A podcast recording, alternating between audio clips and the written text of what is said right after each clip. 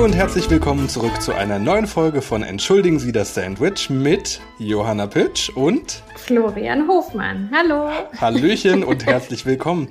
Wir sind mitten im Hochsommer, wir schwitzen uns ja. die Beine ab. Im wahrsten Sinne des Wortes. Im wahrsten Sinne des Wortes. Johanna und ich haben unsere aufrechten Sitzpositionen wieder eingenommen, sitzen verteilt in Frankfurt und in Berlin und unterhalten uns heute in einem kleinen Special zwischen den Staffeln sozusagen über die Sommerhits dieses Jahres und ein bisschen über eure Rückmeldung. Genau, weil wir haben gesagt, wir können die Sommerhits, also die Sommerblockbuster quasi nicht an uns vorbeiziehen lassen, sondern wollen die auch auf jeden Fall gerne mitnehmen und unser Wissen gerne mit euch teilen oder unsere Meinung vor allem, die insbesondere bei diesen zwei Filmen sehr, sehr, also wir sind wieder sehr nah beieinander, aber ja, unsere Meinungen sind vielleicht ein wenig diskutabel, würde ich sagen. naja, weil die beiden Filme, glaube ich, auch sehr provozieren und differenter nicht sein könnten, um es mal so zu sagen. Dafür, dass sie beide am 20. Juli ja jetzt vor knapp einem Monat, über hm, einem Monat sogar, über einen Monat, ja schon in den Kinos laufen, auch immer noch beide sehr erfolgreich laufen, muss man sagen. Ja. Obwohl der eine deutlich erfolgreicher ist als der andere. Zu Recht. Zu Recht, wie wir nachher auch dazu kommen werden. Dann lass uns doch vielleicht auch gleich mal, wollen wir mit dem, mit der, mit dem Schrott anfangen oder mit dem Guten? Ich würde sagen, äh, wie, wie ist der Aufbau bei, einem, bei einer Hausarbeit immer gewesen in der Schule, wie man gelernt hat, man soll erst mit dem Schlechten anfangen, um dann mit stimmt, dem Guten dann, aufzuhören. Richtig, stimmt, stimmt. Von daher fangen wir mit dem Schrott an, der jetzt ja auch nicht explizit Schrott ist, aber... Mit High-Quality Bullshit.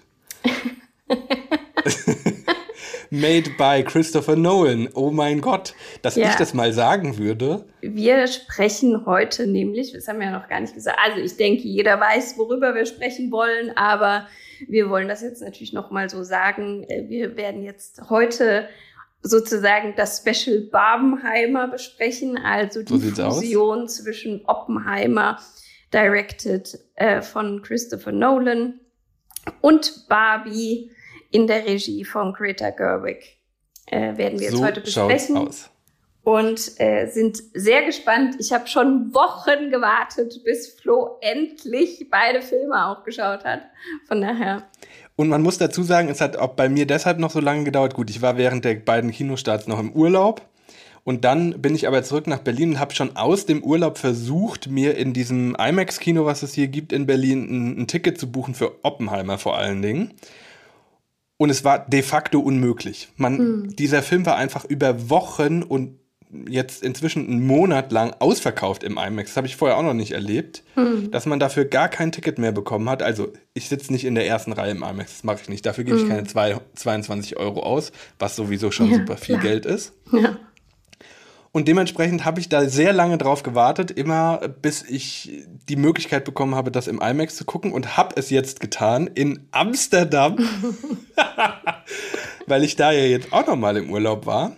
Und da gab es tatsächlich noch freie Sitzplätze. Es war auch wesentlich günstiger als in Deutschland. Du musst schon extra nach Amsterdam fahren, um dir Richtig. Oppenheimer anzuschauen.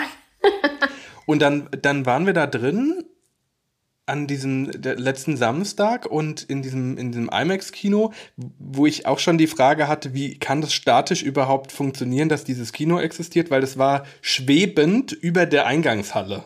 Das gesamte IMAX-Kino mhm. schwebte quasi über der Eingangshalle von diesem Pathé-Kino, mhm. Pathé-Arena. Mhm. Und dann war der Film ja noch auf, äh, also war auf Englisch mit niederländischen Untertiteln. Oh Gott. Stört überhaupt nicht, vor allen Dingen bei Oppenheimer nicht.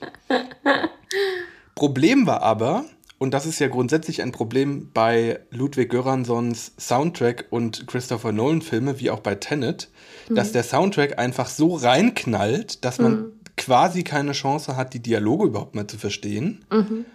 Vor allem auch die wissenschaftliche Sprache, die natürlich da verwendet wird von jetzt sage ich jetzt mal ähm, non-native, also nicht englischsprachigen. Also wir genau. haben es beide auf Englisch geschaut. Richtig. Und natürlich ist das auch wirklich nochmal eine Herausforderung, wenn es dann eben darum geht, diese ganze wissenschaftliche Sprache auch zu verstehen. Also das, ja. Das kommt auch noch mit dazu, ja.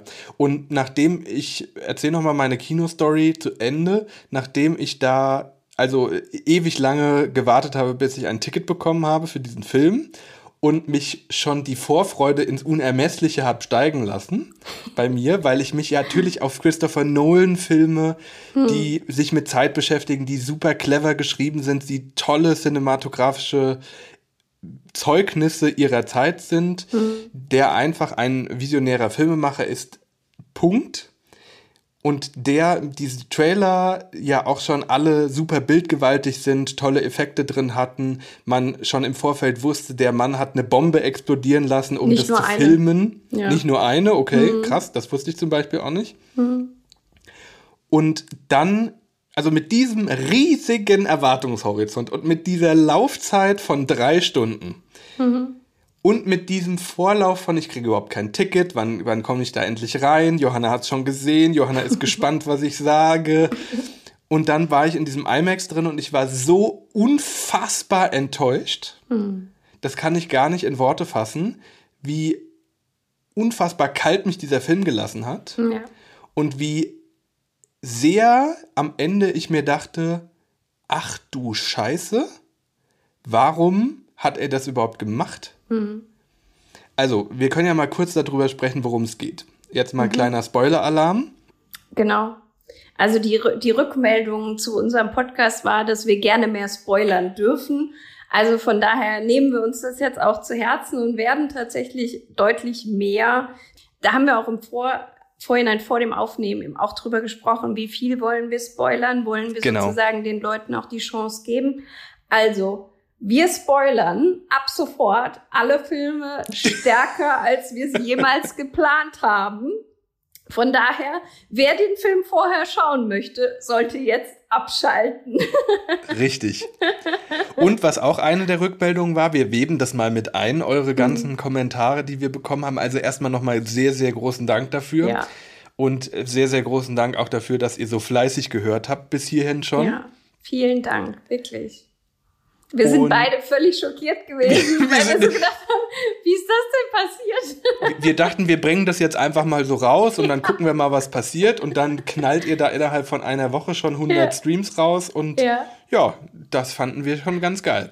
Auf und auch in der ersten Woche schon sehr, sehr viele Rückmeldungen. Total. Ja, Eine also, davon unter anderem, wie gesagt, sag doch mal mehr, was in dem Film passiert und noch gerne mehr filmwissenschaftlichen Background und Kontext.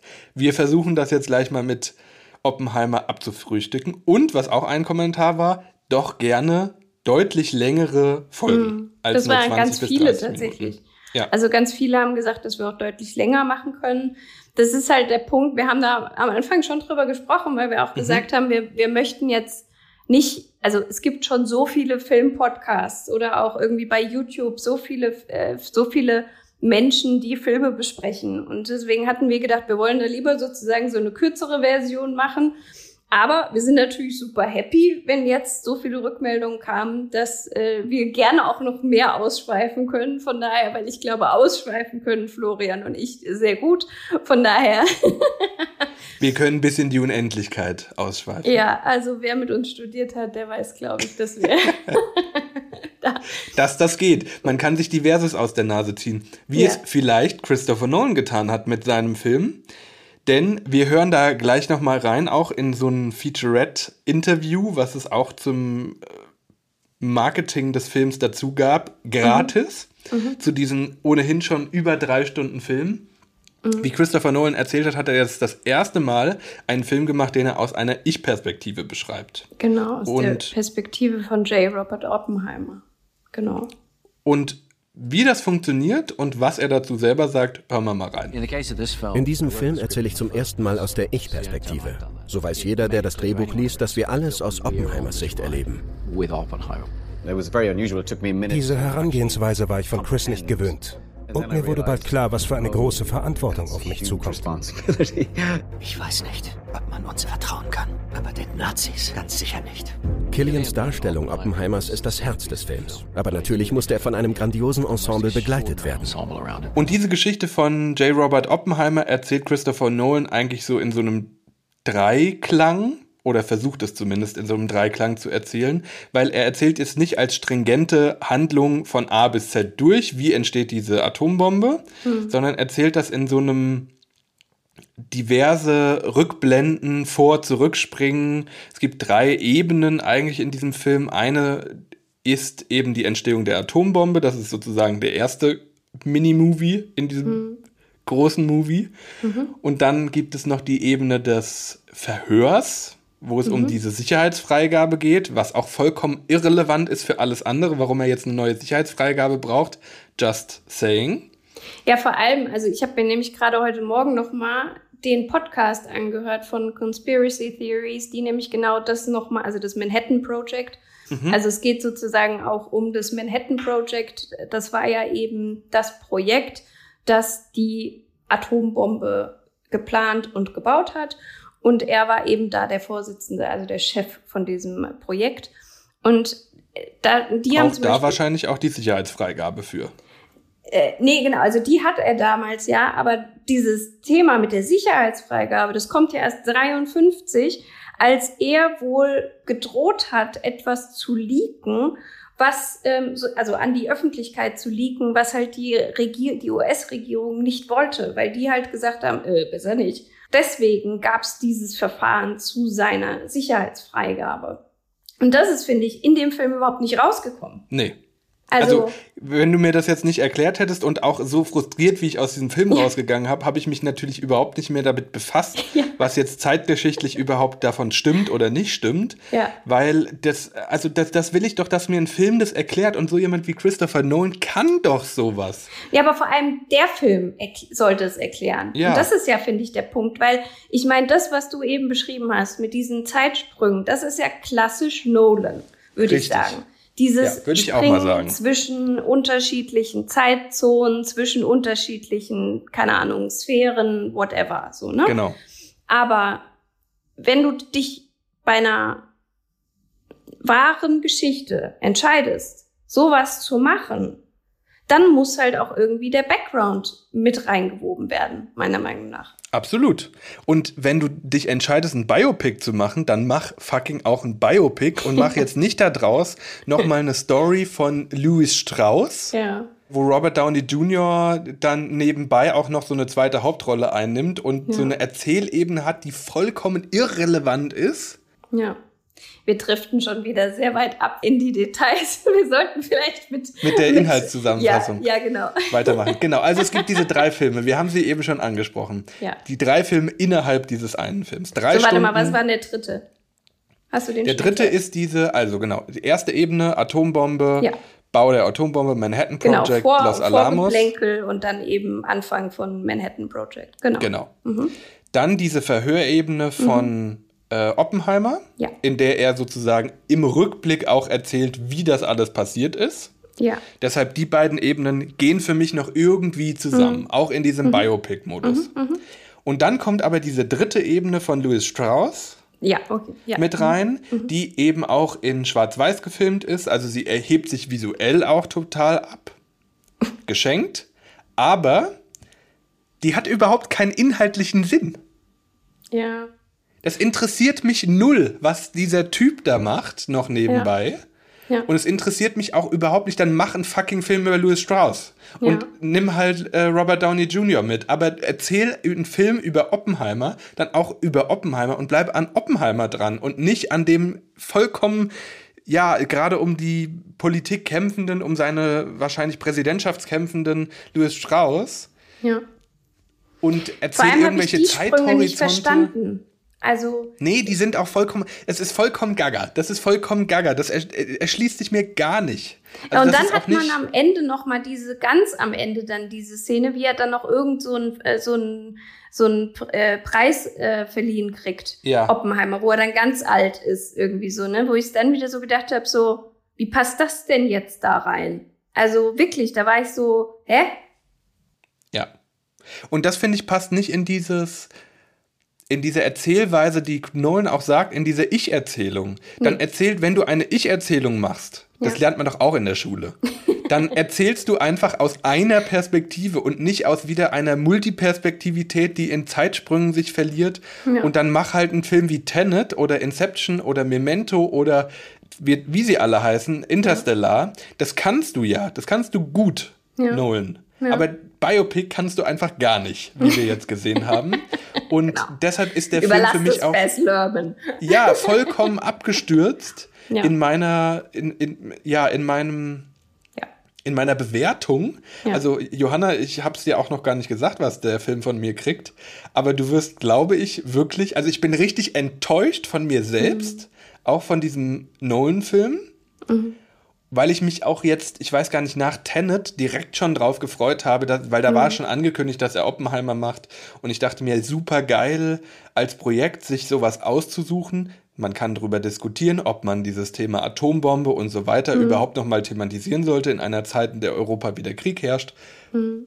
Und es möglicherweise auch Russland ja, wieder erwägt, eine Nutzung der Atombombe potenziell irgendwann mal einzusetzen. Mhm brauchen wir da diesen Film oder brauchen wir da die Geschichte über den Mann, der die Atombombe erfunden hat, in dieser Art und Weise? Mhm. Kann man einfach so mal auch nochmal in den Raum stellen. Thematisiert der Film am Rande, aber finde ich auch, wie alles andere, geht es in diesem Wust von Gedöns einfach unter. Ja, und das finde ich einfach schade, weil ich finde diese Zerrissenheit, die man im Trailer beispielsweise, beispielsweise bei Killian Murphy im Gesicht sieht, durch die Schnitte, die der Trailer hat, finde ich, geht in dem ganzen Film unter. Also ich finde, der ganze Film. Sehe ich ganz genauso. Zum Beispiel in dem Podcast heute habe ich da nämlich auch nochmal, äh, also die haben das nämlich ganz klar gesagt, dass er ja aus dieser Wissenschaft, er hat sich am Ende aus dieser wissenschaftlichen Sphäre auch zurückgezogen, weil er damit nicht mehr klar gegangen ist, weil er gesagt hat, ich kann jetzt nicht noch eine Wasserstoffbombe irgendwie machen und es kann jetzt nicht noch weil er hat ja wirklich auch wohl diesen Gedanken gehabt von wegen, wenn wir jetzt diese Bombe haben, dann können wir wirklich Menschenleben retten, weil dann der Krieg zu Ende ist sozusagen. So, und dann war, hat ja schon Deutschland ähm, sich ergeben, also kapituliert. Und dann war ja schon so, ach, vielleicht setzen wir sie gar nicht ein, Gott sei Dank. Ja. So, und dann war aber noch eben noch Japan, dann gab es eben noch diesen Pazifikkrieg und eben, der, ging, der noch weiterging und Japan, die sich nicht ergeben wollten und so. Also von daher, und das finde ich, kommt alles nicht rüber. Nee. Auch generell irgendwie so kritisch. Also er wird ja, also er ist ja verheiratet mit, dargestellt von Emily Blunt, Kitty, genau. Kitty Oppenheimer. Und er, es wird eben auch seine Affäre mit Jean Tedlock, äh, gespielt von Florence Pugh, dargestellt. Das war aber auch nicht die einzige Affäre, die er hatte. Der Typ ist rumgerannt wie sonst was. Der hat ungefähr sein Wissen verteilt wie sein Sperma in etwa. So. Also ich finde die einzige Szene, wo man, wo ich wirklich irgendwie so dieses, was haben wir gemacht, gemerkt habe, war, als er vor diesem Auditorium steht, als die Bombe schon gefallen mhm. ist. Da fand ich, war das erste Mal, oder nicht das erste Mal, aber da war, finde ich, so das, Signifikante für mich, wo ich gesagt habe, da habe ich das schon irgendwie gemerkt, diese Zerrissenheit und dieses, was haben wir gemacht. Aber zum Beispiel, was in dem Podcast heute auch kam, beispielsweise der Matt Damon-Typ, wie ist er nochmal? Der das ist der General. General irgendwas. Ja. Vergessen. Ähm, also Matt Damons Charakter hat danach, also es gab danach auch eine, ähm, eine Untersuchung, wie sozusagen die Auswirkung von den äh, von der Atombombe war.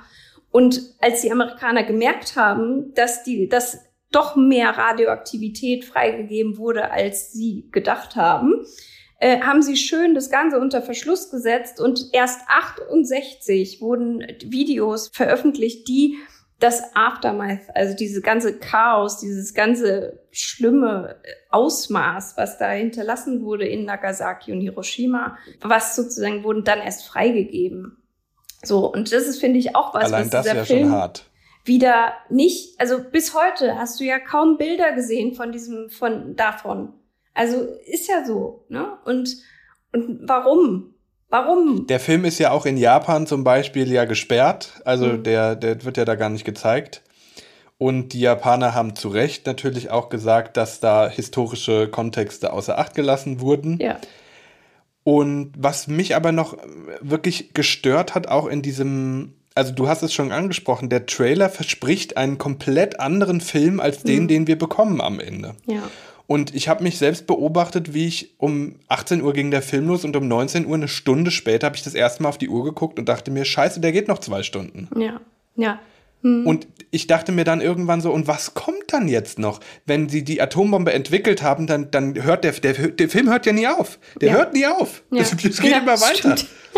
Und das, das ist irgendwie so, wo man sich so denkt, ja, Ludwig Göranssons Mhm. Filmscore, der knallt da so vollkommen rein. Bei Tenet fand ich das noch geil, weil mhm. er das noch irgendwie untermauert hat, was diese Atmosphäre ausmacht, diesen Action-Thriller. Aber mhm. hier ist einfach ein Biopic, Leute.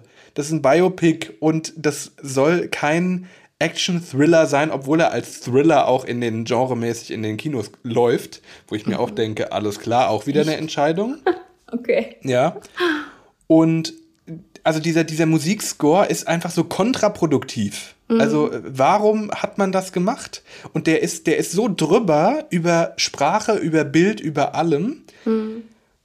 Das Einzige, was ich wirklich auch noch gut fand, weil ich es nicht erwartet habe, war, wie dann die Explosion der Atombombe inszeniert ist. Mhm. Das ist mir noch in Erinnerung geblieben. Mhm. Und danach habe ich aber einfach auf Durchzug geschaltet und war einfach nur froh, dass es irgendwann vorbei war. Also wirklich dann auch mhm. irgendwann ging mir dann der, der ging mir die Hutschnur hoch, als ich gesehen habe, wie Florence Pugh da in diesem Verhörraum mit ihm interagieren muss. Also warum hat man diese Frau so da reingeschrieben und wie sie selbst in diesem, in diesem Interviewfilm da auch sagt, wenn Christopher Nolan anruft, dann mhm. bin ich natürlich am Start mhm. und ich denke mir nur so, Girl, guck dir mal deine Rolle an. Alter Schwede, warum bist du da dabei? Also ich fand generell waren die Frauenrollen sehr schlecht geschrieben. Also ja. in dem in dem Video sagt ja auch Emily Blunt, dass sie ja, findet, dass oh die, dass die, dass ihre Rolle sehr emanzipatorisch sehr ist, so ja. ungefähr, wo ich so sage, what?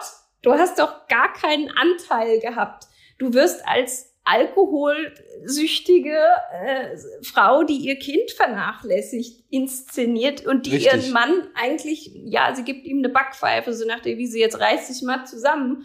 Aber das ist irgendwie alles so, ehrlicherweise. Und ich habe auf diesen Moment dieser Selbstermächtigung von ihr gewartet in diesem Verhörraum, wo sie dann am Ende auch selbst verhört wird. Ja. Und dann verpufft das einfach so ja. sofort wieder. Ja. Und wo ich mir dann auch dachte, so, okay, Chance vertan wieder mal. Ja. Und dann verstehe ich es überhaupt nicht, wie sich Florence Pugh und Emily Blunt in diesem Interview hinsetzen können ja. und diesen Film feiern, ja. dass sie als Beiwerk des Patriarchats da inszeniert wurden und das auch noch wieder geil finden. Und dann hast du gleichzeitig einen Film wie Barbie, der am selben Tag startet und man denkt sich, hallo und herzlich willkommen. Ja. Richtig. Also wir Absolut. können da auch gerne auch nochmal in das Interview reinhören, was die beiden da zu Protokoll gegeben haben. Egal was es ist, wenn Chris Nolan mich treffen will, bin ich sofort dabei. Es wäre verrückt, Nein zu sagen. Uh, ich denke, da sind sich alle einig. Was ich an Kitty Oppenheimer bemerkenswert finde, ist ihre Weigerung, sich dem Frauenbild ihrer Zeit zu beugen. Ihr Widerstand gegen das System ist sehr fortschrittlich. Jean Tadlock wusste ganz genau, was sie will. Und niemand drehte ihr einen Strick daraus. Schon gar nicht Oppenheimer. Also das ist, finde ich, ein Armutszeugnis. Vor allem, wenn man halt wirklich die Szenen im Kopf hat, gerade Florence Pugh, also was, also was ich zugute halten muss. Ich finde, Florence Pugh ist nicht so diese klassische Hollywood-Schönheit. Und das finde ich positiv.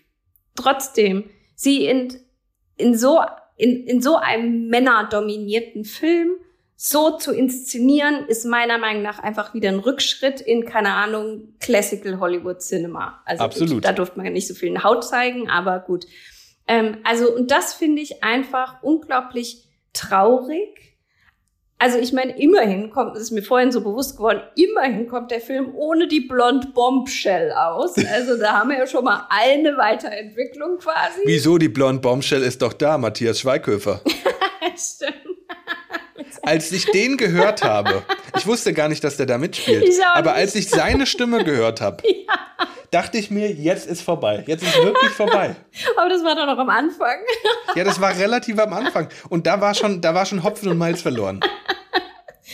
ja, also wir sind beide keine großen Fans von Matthias Schweighöfer. Nee, also und ich finde einfach diese Inszenierung und dann auch wirklich diese künstlerischen Entscheidungen, die da getroffen wurden. Und ich meine, natürlich gibt's wirklich auch, also das war, da war ich nämlich gespannt zu sehen, wie sie es machen. Also ähm, Florence Pugh, Jean Tedlock äh, wird sozusagen tot aufgefunden. Und mhm. es ist sozusagen nicht klar bis heute, hat sie wirklich Suizid begangen oder ist sie vielleicht auch ermordet worden. Weil das Thema ist natürlich damals war äh, sehr stark das Problem des Kommunismus. Also sozusagen, das war ja auch ein ganz klares Problem am Anfang von Oppenheimer, ob er überhaupt als Chef von dem Manhattan Project in Erwägung gezogen werden kann, weil er wohl der kommunistischen Partei relativ zugeneigt war. Ja. So, und das war damals ja ein Riesenthema. Wahrscheinlich ist es heute immer noch, nur heute wird es nicht so offensichtlich äh, durch ja, äh, heute wird es eher subtil ja, behandelt. Inquisition äh, verfolgt. Und sie ist eben Mitglied der Partei. Und es gibt eben auch sozusagen die Sorge, ob Oppenheimer ihr auch irgendwelche Internas weitergegeben hat und so.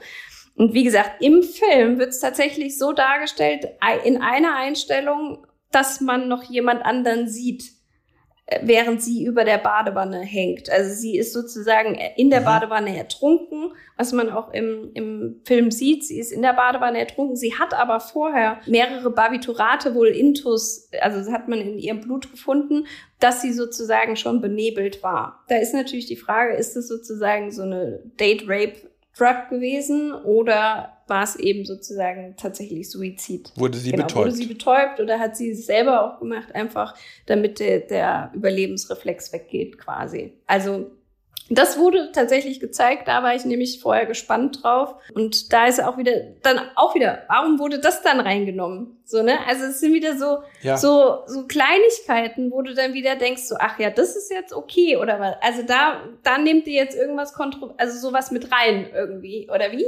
Also, das fand ich ganz komisch. Also auch diese ganzen, diese, also im, im ersten Teil vor allen Dingen des Films ist ja das, was man auch im Trailer sieht, diese Gegenschnitte die ganze Zeit, wie es möglicherweise bei Oppenheimer im Kopf abgeht, die Moleküle, die überall rumflutschen, mhm. fliegen. Und das sind tolle Aufnahmen. Mhm. Also da können wir auch gerne noch mal in den Trailer reinhören. Aber die verpuffen. Also das ist wirklich nur ein kleiner Bruchteil dieses ganzen ja. Films. Sollten die Nazis eine Bombe haben, Sie haben zwölf Monate Vorsprung. 18. Woher wollen Sie das bitte wissen? Wir haben nur eine Hoffnung. Amerikas ganze Industriemacht und wissenschaftliche Innovation laufen hier zusammen. In einem Geheimlabor. Keiner darf raus, bis es vollbracht ist. Dann rekrutieren wir mal die Wissenschaftler. Bauen Sie eine Stadt, bauen Sie sie schnell. Wir bekommen die besten Wissenschaftler nur, wenn sie ihre Familie mitbringen dürfen. Wieso sollten wir mitten ins Nirgendwo ziehen? Und das für wer weiß wie lange. Wieso? Wieso? Vielleicht ja deshalb, weil es hier um das wichtigste Ereignis in der Weltgeschichte geht. Du bist ein Improvisationskünstler, aber das hier kannst du nicht im Kopf lösen.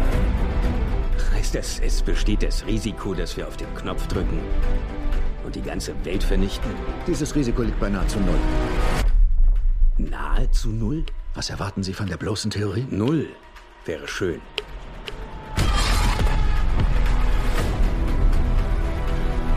Es geht um Leben und Tod. Aber ich kann dieses Wunder vollbringen. Der Zweite Weltkrieg wäre vorbei. Unsere Jungs könnten nach Hause kommen. Es geschieht wirklich, oder? Die Welt wird diesen Tag nie vergessen. Unsere Arbeit wird einen Frieden sichern, wie ihn die Menschheit noch nie gesehen hat.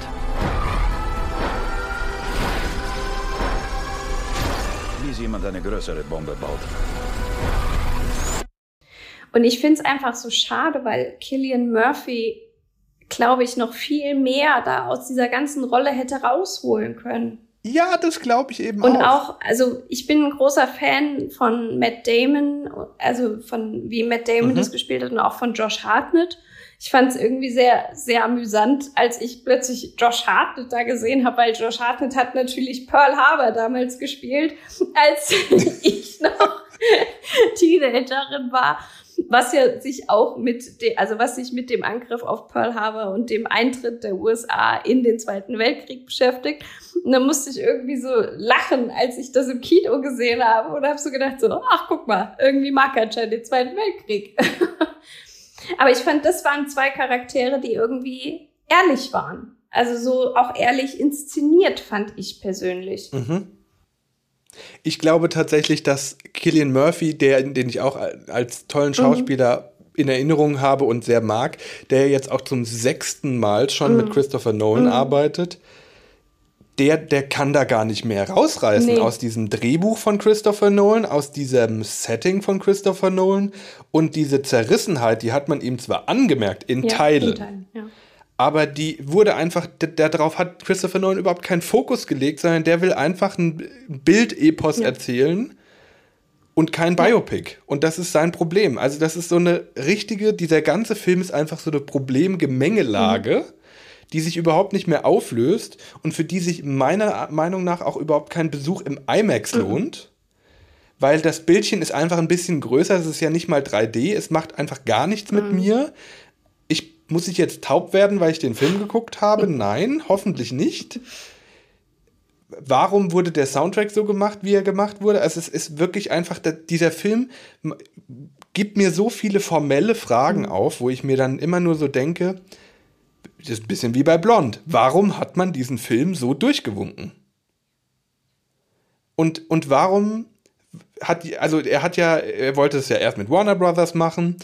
Bei Warner Brothers hat er aber scheinbar nicht genug Geld gekriegt. Er Christopher Nolan hat ja auch immer irgendwelche Agreements, wie lange sein Film in den Kinos laufen muss, bevor er überhaupt auf Home Release raus darf und so weiter und mhm. so fort. Und dann war das natürlich auch eine Riesendiskussion wieder, wie viele IMAX-Screens kriegt er, wie lange und mhm. so weiter. Der läuft ja jetzt schon relativ lange. Jetzt teilt er sich, glaube ich, den IMAX-Screen mit Blue Beetle. Aber insgesamt stelle ich mir die Frage, ja, der Mann liebt Kino, der macht Film explizit fürs mhm. Kino. Den sollte man auch im Kino sehen, allein wegen der Erfahrung des, also wenn man ihn sich angucken möchte, sollte man mhm. ihn im Kino sehen. Aber da ist es, glaube ich, vollkommen irrelevant, ob man den in IMAX guckt, in 70 mm, in 35 mm, ist vollkommen mhm. wurscht, weil dieser Film einfach an sich kein großes Happening ist, meiner Meinung nach. Ich glaube, das geht kontrovers sehr deutlich mhm. auseinander, weil auch die Kritiken und die sind sehr gut für den Film. Yeah. Auch die Letterboxd-Kommentare. Bei IMDb haben wir gerade 8,6 von 10 bei 372.000 Bewertungen ja. und bei Letterboxd 4,3 von 5 bei 1,12 Millionen. Und das sind einfach Sachen, die ich nicht nachvollziehen kann. Also ich, ich verstehe diesen Punkt von wegen, das ist ein Film, der von Nolan gemacht wurde und der, also, und der zieht allein, der Name alleine zieht schon. Also das verstehe ich ja total. Also ja. da haben wir auch schon drüber gesprochen. Da bin ich auch super anfällig für, wenn ich einen Film mit Meryl Streep sehe, gehe ich meistens in den Film rein, weil ich weiß, Meryl Streep macht an sich gute Sachen. So, ne? Garant für das, was mir genau, gefällt. So, also that's it. So, ich weiß auch, der nächste Bess Lerman-Film werde ich definitiv reingehen. So, klar. Aber ich finde, man kann doch nicht außer Acht lassen, dass dieser Film sein Ziel verfehlt. Wie kann man ja. Elvis keinen einzigen Oscar geben und Elvis irgendwie so zerreißen teilweise und dann diesen Film so hervorheben? Wo Elvis natürlich, ne, haben wir ja auch schon drüber gesprochen, aber Elvis ist auch drei Stunden lang, mehr oder weniger. Aber in Elvis habe ich nicht da gesessen und gedacht, oh, jetzt uh, noch mal so, sondern es war irgendwie so, ach, ach ja, okay, ja, mhm. Und hier habe ich auch im Kino gemerkt, wie auch um mich herum die Leute die ganze Zeit, also ich habe noch nie so viel Bewegung im Kino erlebt wie zu diesem Film. Wirklich. Also in Amsterdam war es tatsächlich noch relativ ruhig. Das hat mich auch gewundert, ehrlicherweise, dass da nicht diverse Menschen aufgestanden sind oder sonstiges oder sich mal immer mal wieder im Stuhl hin und her mhm. gefläzt haben, was ich tun musste, mhm. ehrlicherweise, während mhm. des Films. Und ich habe jetzt mir letztens noch das Video angeguckt, auch als ich jetzt wieder da war von äh, Robert Hofmann, der die Filmkritik ja auch immer macht oder so eine, so eine Kurzkritik von 10 Minuten, der auch totaler Christopher Nolan-Fan ist und am Ende auch gesagt hat, er ist so unfassbar enttäuscht darüber, dass der Film so schlecht ist und dass er ihn so schlecht mhm. fand, weil es, ja, ich stimme ihm da vollkommen zu, einfach der schlecht erzählteste Christopher Nolan-Film ist, den er je ja. gemacht hat, weil er einfach in der Domäne ist, die er nicht beherrscht. Mhm. Und klar, das war vielleicht jetzt auch eine Herausforderung für ihn selbst, aber ich finde, man sollte auch irgendwann mal erkennen, was man kann und was man nicht kann und dann halt eben auch, ja, dabei Gut, bleiben. ich meine, das ist ja auch okay. Ich finde es ja auch gut, wenn man Sachen ausprobiert und sagt, ich will jetzt auch mal irgendwie was ausprobieren, was vielleicht nicht so ganz meins ist. Das ist ja auch vollkommen fein. Nur was ich nicht nachvollziehen kann, ist dann dieses Praisen, also dieses, dieses Anbeten und trotzdem noch verhimmeln von allen mhm. anderen, weil ganz ehrlich, der Film ist nicht zum Anhimmeln. Und ja, ich finde ihn schon wichtig, auch in Zeiten, das hast du ja vorhin auch angesprochen, wo, von drohendem Atomkrieg, der vielleicht sein, also ne, was sein kann, wenn man sich die Konflikte auf der Welt aktuell anschaut. Von daher finde ich schon, dass man das hätte viel stärker hervorbringen können. Man hätte viel stärker Punkt beziehen können und sagen können, Leute, wir sind wieder an diesem Punkt, wir wollen da nicht wieder hin. Man hätte ja. zeigen können, was in Japan passiert ist. Da sind irgendwie. Das hat man ja komplett gar nicht gemacht. Genau, muss also man, man hätte, also man muss es ja von mir aus nicht zeigen, aber man hätte es wenigstens ansprechen können. Man hätte sagen können, was ist, statt diesem Louis Strauss-Punkt hätte man irgendwie ein einen Fall von irgendwelchen äh, verstümmelten Japanern oder so oder Japaner und Japanerinnen zeigen können oder irgendwie das noch mit einbauen können. Wirklich, also wenn man doch jetzt so einen Film macht, warum nutzt man dann nicht diese Bühne auch, um zu sagen, Leute, Krieg ist scheiße. Und verdammt nochmal, mhm. lasst es nicht so weit kommen. Und das ist auch das, was ja in gewissen Punkten Anklang findet in der Rolle von Killian Murphy, der dann ja, ja am Ende auch zweifelt ja. daran, ob er das, was er erfunden hat, also zu einem richtigen Zweck erfunden genau. hat, zu dem, den er ausge sich ausgedacht hat. Er hat gesagt, ich habe jetzt die Atombombe mhm. erfunden, aber sollte man sie einsetzen? Mhm. Nein, ist eigentlich seine Antwort. Ja, und vor allem auch dann die Wasserstoffbombe. Das kommt nicht so richtig draus. Genau, die, die, die noch größere ja. Bombe am Ende ja. vom Tag. Dann gibt es diese Szenen mit Albert Einstein, die wir ja auch aus verschiedenen Perspektiven ja. sehen am Ende vom Tag. Die wir einmal aus der Perspektive von Louis Strauss sehen, den wir einmal aus der Perspektive von Oppenheimer und Einstein dann ganz am Ende des mhm. Films nochmal sehen. Diese ganze Zerrissenheit in, in Anklängen anspricht, sie aber keine Chance hat, sich in irgendeiner Art und Weise zu entfalten und das Problem an diesem Film ist auch, dass er diese Momente, auch wenn Kenneth Branagh als äh, Niels Bohr in diese, äh, in diese Stadt kommt, in, zum Manhattan Project und dann am mhm. Ende nur äh, Los Alamos und am Ende einfach nur sagt, also diese, diese Energie, du weißt gar nicht, was du damit freisetzt ja. jetzt am Ende, welche Dynamik diese Erfindung ja. auslösen wird politisch und diese, dieser Kontrollverlust, der damit einhergeht. Und das sind Punkte, wo man immer wieder so ganz kleine Streusalzkügelchen ja. findet und die dann aber so bam weg sind, sofort mhm. wieder. Also die, die gehen dann unter in der Montagetechnik, die eingesetzt wird, die gehen dann unter in diesen tollen Bildern, die pro, äh, produziert werden, in diesem Western-Style, den es am Anfang hat, dann diesen Schwarz-Weiß-Style der Politik, des Politikkrimis und dann dieses Gerichtsverhörs, mhm. was Christopher Nolan vorher auch noch nie gemacht hat und was er auch unbedingt mal machen wollte. Also gefühlt ist es so, Christopher Nolan wollte jetzt endlich mal einen Film machen, den mhm. er schon lange machen wollte, der aber vom Prinzip her irgendwie überhaupt nicht überhaupt nicht so funktioniert, wie er Filme macht. Ja, ich finde es ja immer wichtig, was ist auch die Message. Also ich meine, gerade auch, als ich meine Bachelorarbeit geschrieben habe, habe ich sehr stark dieses, mhm. dieses, diesen inneren Konflikt gehabt, was möchte ich sagen und was wollen die hören von mir. Und das habe ich damals total gemerkt, wie das so, das hat bei mir komplette alte Glaubenssätze hochgeholt und echt zerschossen. Also wochenlang habe ich mir echt so einen Kopf gemacht. Und ich habe mich aber dafür entschieden, ich sage das, was ich sagen möchte. Warum habe ich mich für dieses explizite Thema entschieden. Und das war am Ende auch das, was ich gemacht habe. Ich war sehr, sehr klar in meiner Kritik. Ich war sehr, sehr klar in dem, was ich gesagt habe. Und mhm. das war mir enorm wichtig. Und ganz ehrlich, das ist eine blöde Bachelorarbeit gewesen von 30 Seiten. Also da hätte ich wirklich alles Mögliche machen können. Hier hast du ein Millionenpublikum, ja. wo du eine ja. Bühne hast. Gerade in diesen Zeiten, wo du das hättest nutzen können, wo du hättest sagen können, Leute, es ist scheiße, wollen wir nicht. Die Natur sagt uns gerade, dass wir richtig scheiße sind. Wollen wir jetzt wirklich noch irgendwie sowas riskieren? Nee, wollen wir nicht. Also. Ja. Und das ist das, was mir in diesem Film einfach enorm fehlt. Dieser Punkt von wegen, hey Leute, schaut doch mal hin. So. Und auch wenn Christopher Nolan gesagt hätte, Leute, das kann ich überhaupt nicht zeigen oder in dem Sinne den Fokus nicht mal drauf gelegt hätte, wie du vorhin auch angesprochen hast, zeigt man die verstümmelten JapanerInnen oder zeigt man überhaupt eine Geschichte ja. von einer anderen Perspektive auf eben dieses ja. Problem? Und sei es jetzt, dass man natürlich nicht irgendwelche faschistischen Strukturen nochmal irgendwie glorifizieren ja. muss, darum geht nee. es ja gar nicht, sondern es geht einfach darum zu zeigen, gibt es eine Zerrissenheit in der Entwicklung dieses einen speziellen Themas, worauf man sich committed hat innerhalb dieses ja. Dings. Mache ich jetzt ein Biopic, mache ich einen Western, mache ich einen Thriller, mache ich ein, eine Gerichtssendung, mache ich Barbara Salesch oder mache ich J. Robert Oppenheimer?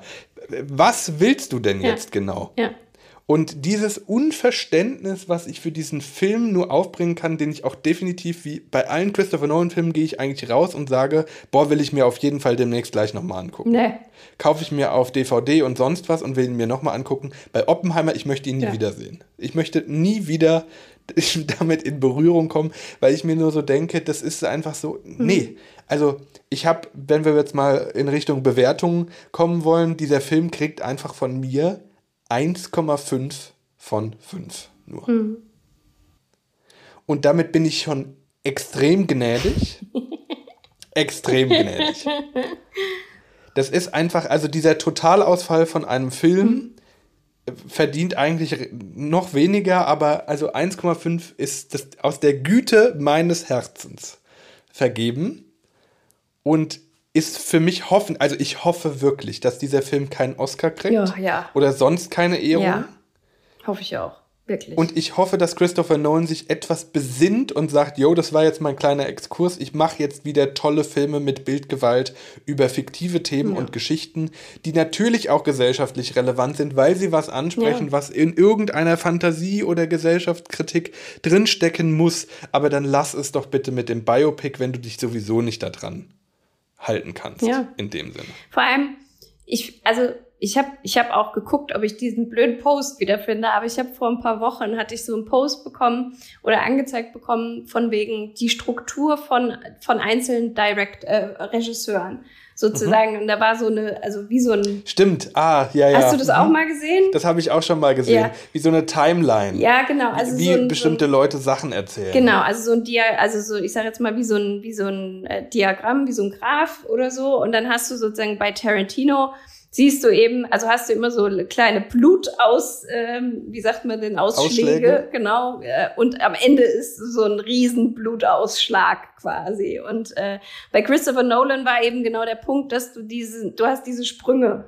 Ne? Also da haben sie dann immer gesagt, also hast du dann so so Pfeile, die dann immer irgendwie unterschiedlich ähm, vor und zurückgehen. Vor und zurückgehen, genau. Und ähm, und ich finde es ja auch fein, wenn jeder Director einen gewissen Art hat, Filme zu machen. Und ähm, das ist, finde ich, genau das Richtige. Und wir wollen ja auch noch mal ein Special zu ähm, Regisseuren machen und wie die generell ihre Filme gestalten und so. Und dann finde ich, können wir da ja auch noch mal wirklich gut drauf eingehen, wie Nolan eben springt und was er macht und so. Aber warum musste das hier so gemacht werden? Und das sind einfach die Sachen, die ich also dann war er nicht der Richtige für, für das Thema, ja wie, du, ja. wie du schon auch schon gesagt hast. Also dann ist das nicht, wenn du dem treu bleiben möchtest, dann guck, was da reinpasst. Aber anscheinend kein Biopic. Also. So sieht's aus. Was kriegt der Film von dir, Johanna? Ah, er kriegt noch zwei Sandwiches. Wow, du bist ja, dass Ja. du höher bist bei einem Christopher Nolan-Film als ich. Das geht auch in die Geschichte ein. Ich habe aber noch, noch keinen Christopher Nolan-Film gesehen bisher, von daher äh, kann ich das noch nicht sagen. Also, Okay, wir machen ein Christopher Nolan-Special Ja. und dann geht's los. Das war übrigens mein Vorschlag schon vor ein paar Wochen, aber Flo tut jetzt so, als ob es sein Vorschlag gewesen wäre. nee, und ich finde, um jetzt auch die Überleitung dann zu Barbie Ja. zu machen, beide Filme, die an einem Tag veröffentlicht werden und die so krass auseinandergehen, die aber einfach so gute Beispiele dafür sind, dass der eine Film eine klare Message hat und die wirklich trägt, den ganzen Film durch. Wir meinen den zweiten Film, den wir Ja, gleich genau, besprechen genau. werden. Und dann eben dieser starke Kontrast zu diesem anderen Film, der halt eben es einfach versucht, episch und bombastisch zu machen Mhm. und sich dabei einfach in allem anderen verliert. Meiner Meinung nach. Und das Schöne ist, weil Barbie will auch in dem Sinne erstmal überhaupt nicht gefallen, grundsätzlich. Ja. Barbie will Diskurse hervorrufen. Wirklich. Ja. Also das merkst du schon in dieser Eingangsszene. Also wir fangen jetzt mit Barbie an. Für diejenigen, die diesen Film noch nicht gesehen haben und nicht gespoilert werden wollen, die sollten jetzt bitte abschalten. Und in jedem Fall sich den Film Ja, angucken. absolute Filmempfehlung. Wirklich. Also muss ich einfach sagen. Und wenn ihr irgendwie schwankt zwischen Oppenheimer und Barbie, ihr wisst unsere Hört auf zu schwanken, Empfehlung. geht in Barbie. Also Barbie ist ganz anders, als man vielleicht vorher erwartet hätte. Ich finde, man geht in den Film rein und erwartet irgendwie so Freude, äh, keine Ahnung, Pink, Pink Splasher, so ungefähr. Und äh, geht raus. Also wie viele Memes habe ich jetzt, glaube ich, schon gesehen von Leuten, die gesagt haben, von wegen, vor, wenn ich reingehe in Barbie, so von wegen, yay! Und wenn ich rauskomme in Barbie, weinen, so ungefähr. Und ich, ich bin eigentlich reingegangen in den Film ohne Wissen, Mhm. muss ich ehrlicherweise Mhm. sagen. Was auch, glaube ich, ganz gut ist. Ja, aber du Also- konntest vorher auch nicht viel wissen, weil ich finde, der Trailer hat nichts verraten und Richtig. die Synopsis auch nicht. Kurz bevor wir ins, in die tieferen Ebenen einsteigen, ein paar Facts zu sagen. Barbie aus dem Jahr 2023 von Warner Brothers, Regie Greta Gerwig und Drehbuch Greta Gerwig plus ihr Mann Noah Baumgarten, Baumbach. Baumbach. Und die Synopsis, um die mal hervorzukramen, ist, im Barbiland zu leben bedeutet ein perfektes Dasein an einem perfekten Ort zu führen. Außer natürlich, man steckt gerade in einer existenziellen Krise. Oder man ist ein Ken. Und das ist die gesamte Synopsis für diesen Film. Die trifft's natürlich in Ja. jedem Fall, aber die, die unterschlägt, was da alles drin steckt. Ja. Wir erleben in diesem Film Margot Robbie Mhm. als Stereotype Barbie, also als die stereotypisch bekannte blond Bombshell Barbie, Mhm. Perfect, äh, Perfect Barbie sozusagen. Und Ryan Gosling, Ken, der den Ken spielt, aber auch diesen Beach Ken ist, glaube ich, seine Rollenbezeichnung ganz officially. Einfach das Pendant dazu, das Platinblonde. Der ist halt Barbie and Ken. Hm? Genau. Das Platinblonde gegenüber. Mhm. Und wir haben ein Aufgebot an Barbies. Also alle Frauen, die in diesem Barbieland sozusagen mitspielen, heißen auch Barbie. Ja. Und die haben sämtliche Berufe, die man sich ausdenken kann. Vor allen Dingen Mann sich ausdenken kann. und üben diese aus. Und im Barbieland gilt das absolute Everything der Frauen und das Beiwerk der Kens. Genau, also prinzipiell hast du die Kens, die eben das schöne Beiwerk sind, sozusagen. Also wenn die Barbie, Volley Barbies Volleyball spielen, sind das die Cheerleader quasi. So. Richtig. Ne? Also du hast umgedrehte Verhältnisse, um es mal so zu sagen. Im Vergleich zur Realität unbedingt. Genau. Denn darum unter anderem geht es in diesem Film. Barbie, die Stereotype Barbie, also Margot Robbie, wacht eines Tages auf. Die Dusche ist kalt, nichts mehr funktioniert und oh Gott, oh Gott, oh Gott, sie vom hat Dach. Plattfüße. Ja, genau, ja, Ja. Plattfüße. Das ist ein riesiges Problem. Und sie kommt, nachdem sie sich mit ihren anderen Barbies beraten hat, zur Weird Barbie. Gespielt von der wundervollen Kate McKinnon. Die ihr dann sagt, Jo, Kollegin, da ist was falsch mit dir. Du wirst hardcore falsch gespielt in der realen Welt und es gibt Probleme mit dem Kind, mit dem mit der Person, die mit dir spielt, die auf dich übertragen werden. Mhm. Beispielsweise denkt sie auf einmal an den Tod oder bekommt Zellulite. Was auch wieder schön ja. finde. Einfach als Beschreibung für zwei riesengroße Probleme. Und die fallen sozusagen ein. Die einzige Lösung dazu ist, sie muss in die reale Welt, muss gucken, wer spielt mit ihr, wer hat diese Probleme, mit der in Kontakt treten, diese lösen und dann ist alles wieder so, wie es ist. Der Perfect Day and ja, alles toll. Leben und alles wieder super. Genau. Friede, Freude, Eierkuchen quasi. Und die Trailer verraten davon sehr, sehr, sehr wenig. Mhm. Also von der Handlung her gibt es einfach das, was der Film auch macht, und zwar eine sehr, sehr hohe Gagdichte zu haben. Einen sehr, sehr tollen Humor, finde ich. Mhm. Einfach durchgehend ja. anzulegen. Ja. Den hat der Trailer und den haben, den hat dieser Film einfach unbestreitbar. Das ist ein großer Teil davon, finde ich. Mhm. Der macht es auch so leicht, über all diese Sachen, vor allen Dingen als Mann, noch hinweg zu gucken und sich daran da, den, den Gefallen zu finden an diesem Film. Das ist, glaube ich, ein Schlüssel, ein Zugangsschlüssel für alle, die gar nicht aus der Bubble kommen, Kindheitsverknüpfung damit zu haben mit Barbies. Genau. Weil das ist natürlich, das ist natürlich auch der Kern dieses Films. Wenn du mit Barbie gespielt hast, dann erkennst du da natürlich auch alles wieder. Also ich habe keine Ahnung, wie viel 100 Barbies zu Hause gehabt. Also ich habe wirklich ganz, ganz viel mit Barbie gespielt. Und tatsächlich im Abspann wurden ja auch einige Barbie, also tatsächlich dann auch die, die Puppen die echten, ne? gezeigt.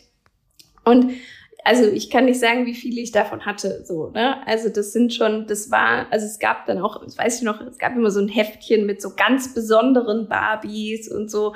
Und das, also von daher, das, der weckt natürlich auch ganz, ganz viel Nostalgie. Ne? Also der ist wirklich, der Film funktioniert auf ganz, ganz vielen Ebenen, finde ich. Und die reisen dann, also Barbie reist ins, in die reale Welt, begleitet von ihrem Ken, von Ryan Gosling, der unbedingt mitkommen möchte, um Barbie zu beeindrucken, weil er natürlich äh, Girlfriend and Boyfriend sein möchte. Und Margot Robbys Barbie das aber überhaupt nicht möchte, die ganze Zeit auch nicht. Also genau, was man sagen muss, ist, für Ken ist es ein guter Tag, wenn Barbie ihn sieht, sozusagen. Also genau. wenn Barbie ihn bestätigt und sagt von wegen Hi Ken und ach wie toll du doch am Beach bist und so also so und und da ist sozusagen und er versucht eben den ganzen Film über sie davon zu überzeugen, dass er doch eigentlich ihr Ken ist sozusagen. Ja. Und das funktioniert semi, ja, sagen genau. wir mal. Als die beiden dann natürlich in der realen Welt sind, entdeckt Ken das Patriarchat. Muss man ganz ehrlich so sagen. Er entdeckt das Patriarchat die Vorteile, die Männer in der realen Welt haben ja. und die Verhältnisse, die tatsächlich ja umgekehrt sind. Obwohl ja. sie es nicht tatsächlich umgekehrt sind, weil es ja keine in dem Sinne Unterdrückung im Barbieland gibt gegenüber der Ken, den Kens. Mhm. Genau. Das kommt später im Film natürlich auch nochmal. Mhm. Und die Geschichte dahinter ist, dass Ken das Patriarchat entdeckt, sich da rein verliebt und das einfach mega geil findet. Oh mein Gott, ich werde respektiert. Oh mein Gott, jemand fragt mich nach der Uhrzeit. Ja, vor und allem, weil er denkt, dass es mit Pferden zu tun hat. Genau, und das mit Pferden zu tun hat. Dann gibt es diese wunderbare Szene, wo er beobachtet, während äh, Barbie an der Bushaltestelle sitzt. Das ist tatsächlich meine Lieblingsszene. Mhm. Ähm, Barbie sitzt an der Bushaltestelle und braucht einen Moment der Konzentration, um zu, die Person zu finden, die mit ihr spielt, um das Kind zu finden, das mit ihr spielt und konzentriert sich dabei und weint am Ende. Mhm. Was ja untypisch ist, weil läuft. sie ist eine Barbie. Sie genau. ist an sich eine Puppe. Gefühle kommen auf. Ja. Und das passiert alles an einer Bushaltestelle. Und so spannend, was ich, also das Spannende, was ich an der, an der Szene einfach finde, ist dieses Herzzerreißende, wenn sie, wenn diese Träne kullert und sie dann einfach nur sagt, oh, das tut weh, aber das tut auch so gut. Mhm. und sie dann rüber guckt und neben sich eine ältere Dame sitzen sieht, die sie anguckt und der sie einfach nur sagt, wie schön sie einfach ist. Mhm. Und die ihr kackendreist antwortet, dass sie das doch wisse, wie ja. schön sie ist. und dann kommt Ken zurück und die beiden gehen und Barbie guckt nochmal zurück. Die mhm. nächste Träne läuft ihr die Wange runter und sie sieht die ältere Frau wieder vertieft in ihre Zeitung, aber totunglücklich äh, reinschauend. Und das ist einfach eine sehr herzzerreißende Szene für mich mhm. gewesen. Und währenddessen, genau während diese Szene bei Barbie passiert, sehen wir Ken, wie er das Patriarchat entdeckt und im Fitnessstudio die Leute beobachtet, wie er in so einem in so einem Banksetting irgendwie drei Leute sieht, wo eine Assistentin äh, hinrennt und er einfach mit dem Finger sie abmoderiert und er das so nachmacht und es ist einfach unfassbar lustig, sich das ja. anzugucken, ja. wie Ryan Gosling da die Welt entdeckt ja. als Ken. Und sich auch am Ende für den absolut geeignetsten Menschen sieht, Mann sieht, besser gesagt, um jetzt Operationen durchführen zu können. weil er doch ein Mann ist. Ja. Weil er doch ein Mann ist. Und er möchte doch jetzt mit einem Doktor sprechen, ja. aber er spricht mit einer Frau Doktor. Und das geht natürlich ja. in seinen jetzt patriarchal gelernten Kopf nicht rein. Und Pferde sind ja so toll. Und also es ist wirklich, die, die, die Humorebene ist so speziell krass drüber, ja. Dass sie die Probleme so unfassbar gut entlarven kann, ja. die diese, also oder eine Ebene von Gesellschaftskritik hat, die so zart, aber auch so direkt ehrlich unter diesem Humor liegt, ja. dass man sich erschreckt darüber und aber das auf der anderen Seite so gut annehmen kann und sich am Ende aber irgendwie das Brett vor den Kopf schlagen lässt von diesem Film, mhm. wo man sich so denkt, ouch, ja. das steckt ja alles da drin. Ja. Herrlich. Ja. Ja. Und das Ganze gerahmt in diesem Setting von 2D-Look, von diesen Figuren, die ja da spielen, also von, also von diesen wirklich Puppets, die ja dann zum Leben erwecken, aber die Routine, die auch am Anfang ist, wenn dieser Lizzo-Song mhm. drüber geht, es ist ein, ein perfekter Tag und Aufstehen und Klamotte anziehen und von der die Barbie ja. schwebt vom Haus, weil es gibt ja keine tatsächlich, also man, ne, keine wie ich Treppen. jetzt gelernt ja. habe, wurde die Barbie ja auch immer einfach runtergesetzt und das ist natürlich mit aufgegriffen worden. Das ja. Auto hat keinen Motor, das fährt einfach von selbst, weil es natürlich angeschoben wird. Ja, so einfach diese Welt. Detailliebe, also wirklich dieses das, da steckt so viel einfach drin. Und dann aber auch cinematografisch zu gucken, wie viele Referenzen zu wirklich großen ja. Filmen auch einfach da drin sind. Also wirklich, ich hatte bisher Greta Gerwig noch gar nicht so auf dem, auf dem Schirm irgendwie. Und ich muss einfach wirklich sagen, da ist so viel Intellekt in diesem Film drin, der an sich ja eigentlich eine Comedy ist und irgendwie eine Satire und äh, also so viel in einem, auch irgendwie in einem Genre kaum zu greifen, meiner Meinung nach, aber einfach so in, intelligent gemacht. Also das ist ja. nicht plump, wie wenn man jetzt beispielsweise eine Comedy von Will Ferrell guckt, die einfach nur plump ist, sondern der ja da auch mitspielt in diesem Film, muss man genau, auch dazu sagen. Sondern aber so, so wirklich so viel, also schon allein die Eingangsszene, die jeder, der Space Odyssey 2001 gesehen hat, sofort weiß, dass das eine Referenz zu diesem Film ist. Oder die kennst, die am Ende dann so, so reiten quasi. Das ist Monty Python, Ritter der Kokosnuss. Du hast die Volleyball-Szene von Top Gun sozusagen, wo er dann da steht an der Treppe und sich die ganzen äh, Gebärden abguckt. Habe ich gerade gedacht, das ist auch eine, eine, Referenz zu Titanic. Weil das macht ja Leo mhm. DiCaprio, wenn er da an der, äh, wo er das sozusagen in die obere Schicht hochgeholt wird für den einen Abend, äh, schaut er sich quasi ab, wie verhalten die sich, also wie, ne, wie gebe ich mich und so. Und da sind einfach so viele, so intelligente Referenzen drin, wo du halt wirklich merkst, da hat jemand einfach, da liebt jemand Filme. Ja. Und Greta Gerwig hat ja vorher mit Little Women zum Beispiel mhm. eher Arthouse-Kunstfilme genau. gemacht und hat jetzt, genau, Lady Bird, und hat jetzt mit diesem Film ein Mainstream-Movie produziert. Ja, ich frage mich, ob Mattel da so viel schlucken musste, weil man sich ja doch auch sehr über den CEO und so weiter lustig mhm. macht, der eben Will Ferrell ist mhm. in diesem Film. Und man natürlich auch diesen, dieses Unternehmen in gewisser Art und Weise kritisiert, aber halt auch nicht so stark, dass man sich denkt, ja, das ist vielleicht an irgendeiner internen Zensur, würde das scheitern. Mhm. Mattel hat den Film co-produziert und werden jetzt wahrscheinlich unendlich viele neue Barbies dadurch verkaufen. Ja, ja. Die werden Die sich Weird Barbie hüten. gibt's schon. Ja. Die Weird Barbie ja, gibt's schon? Ja, ja.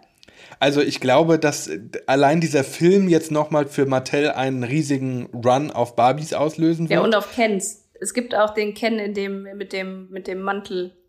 Den gibt's ah, tatsächlich ah, gibt's jetzt auch? auch? Schon. Ja, ja. Ja, was, also es ist, äh, es setzt schon an und die Marketingkampagne, die hinter diesem Film steckt, die ist ja mal dermaßen genial gewesen und man kann sich, glaube ich, also auf dieser Welt konnte man sich diesem Film und diesem Marketing über diesen Film nicht entziehen. Ja. Und dementsprechend gönne ich auch diesem Film, auch gerade weil er so unfassbar gut ist, jeden Erfolg. Ich möchte ja. noch mal kurz über die Musik aussprechen und über Ryan Goslings Performance in diesem Film. Ich hoffe, dass dieser Mann dafür einen Oscar kriegt. Absolut. Mindestens einen. Ja. Ich hoffe, dass Greta Gerwig den Oscar bekommt für den besten Film. Ja, ja, hoffe ich auch. Und Directen. Also, ähm, Und Drehbuch? Ja, absolut. absolut. Und ich hoffe, ich hoffe, hoffe, hoffe, dass Ryan Goslings Performance mit I'm Just Ken auch den besten, den Oscar für die beste Filmmusik bekommt, weil ich möchte diese Performance nochmal in live sehen. Ja. Also, wer das nicht gesehen hat, guckt es euch an. Wir spielen mal einen kleinen Ausschnitt daraus ein.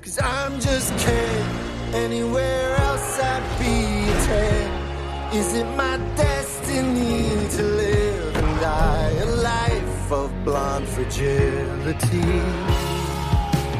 just kid where I see love, she sees a.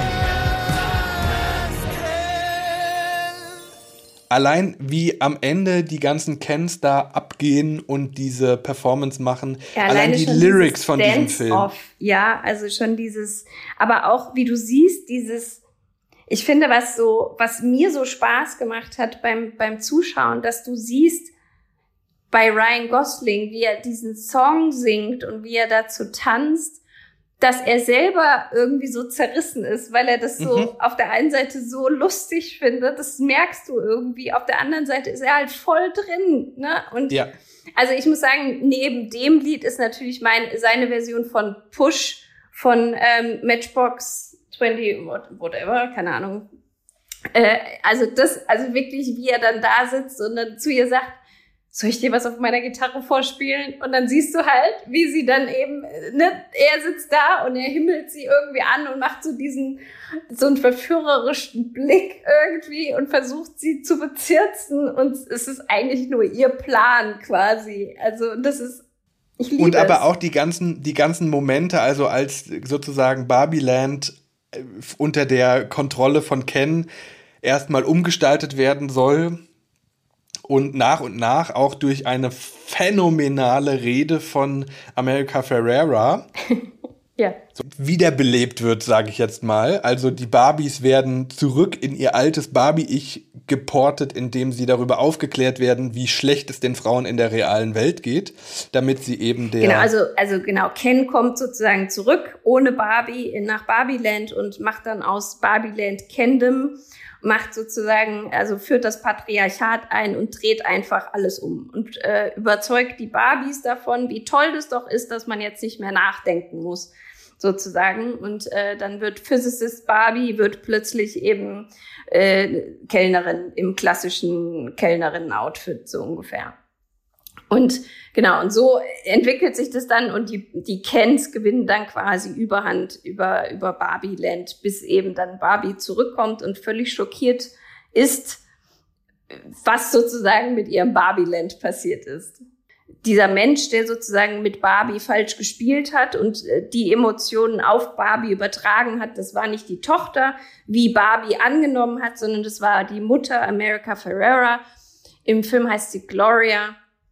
Und sie kommen dann alle zurück nach Barbieland und Barbie fängt noch so an, oh, es ist total toll und äh, Barbieland ist so schön für uns Frauen und ihr werdet euch so wohlfühlen. So, und dann kommen sie halt zurück in das klassische Patriarchat, wie es halt auch in der normalen Welt ist. So sieht's aus. Und Barbie ist völlig schockiert und äh, dann fangen sie eben an, den Plan zu entwickeln, wie das quasi wieder zurückerobert werden kann. Und dabei finde ich, sieht man auch so schön, wie die Unsicherheit von Ken ja. in der Person von Ryan Gosling trotzdem immer noch mitschwingt über diese ja. gewonnene mutmaßliche Belesenheit und Sicherheit und Erfahrung aus der realen Welt. Mhm. Ist es eigentlich ja nur ein Coping-Mechanism, genau. um am Ende doch irgendwie Barbie davon zu überzeugen, dass man doch gar nicht so ungeil ist. Ja, aber vor allem auch dieses Thema, und das ist, finde ich, einfach so eine wichtige Message. Und ich glaube, dass ganz viele, die diesen Film zerrissen haben, einfach das nicht verstanden haben. Die, dieser Film zeigt auf, was passiert, wenn du verletzt wirst. Dann verletzt du nämlich automatisch auch. Weil du nämlich mhm. das nicht willst. Weil du willst ja nicht verletzt sein oder du willst nicht verletzt werden. Und dann ist dein, deine Reaktion einfach, oh, dann, dann tue ich ihr halt weh. So. Und genau das ist das, dieses Kinderthema auch, dieses, dieses, das ist ja ein klassisches, wenn dein, dein inneres Kind nicht geheilt ist, sozusagen, dann reagierst du so aus dem Ego heraus. Und genau das ist so, also ich finde, dieser Film geht einfach so tief in so ganz Kleinigkeiten irgendwie. Und das finde ich so faszinierend zu sehen einfach. Also wie er dann sozusagen, ja, Ne, und dann tut er so auf einen total, total cool, so nach der Devise, es tut mir überhaupt nicht weh, dass du jetzt ver verletzt bist, so, ne? Und trotzdem siehst du, wie du auch eben gesagt hast, diese Verletzlichkeit von ihm, wie er dann eigentlich, wie er das gar nicht will, sondern er will ja eigentlich, dass sie glücklich zusammen sind, sozusagen. Ja. Er will ja eigentlich nur gefallen. Er will ja dem, nur gesehen werden, genau. Er möchte ja. nur gesehen werden, ja. Und das spiegelt auch dann dieser Song so unfassbar gut wieder mit I'm just Ken and I'm enough. Ja. And I'm great at doing stuff. Ja. Also es ist so, es ist so ja. geil. Oder dieses mit dem ähm, Anywhere else I'd be a 10. I'd be a 10, so, ja. Oder die White Fragility. Ja. Uh, blonde Fragility.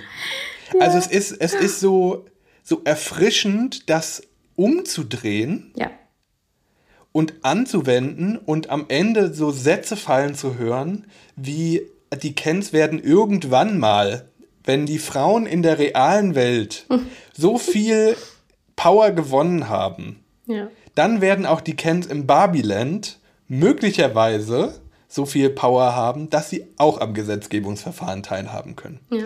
Aber bis dahin ist das noch ein ganz, ganz, ganz langer Weg. Ja. Und auch diese, also diese Kindlichkeit, die vor allen Dingen in Ken ruht. Ja.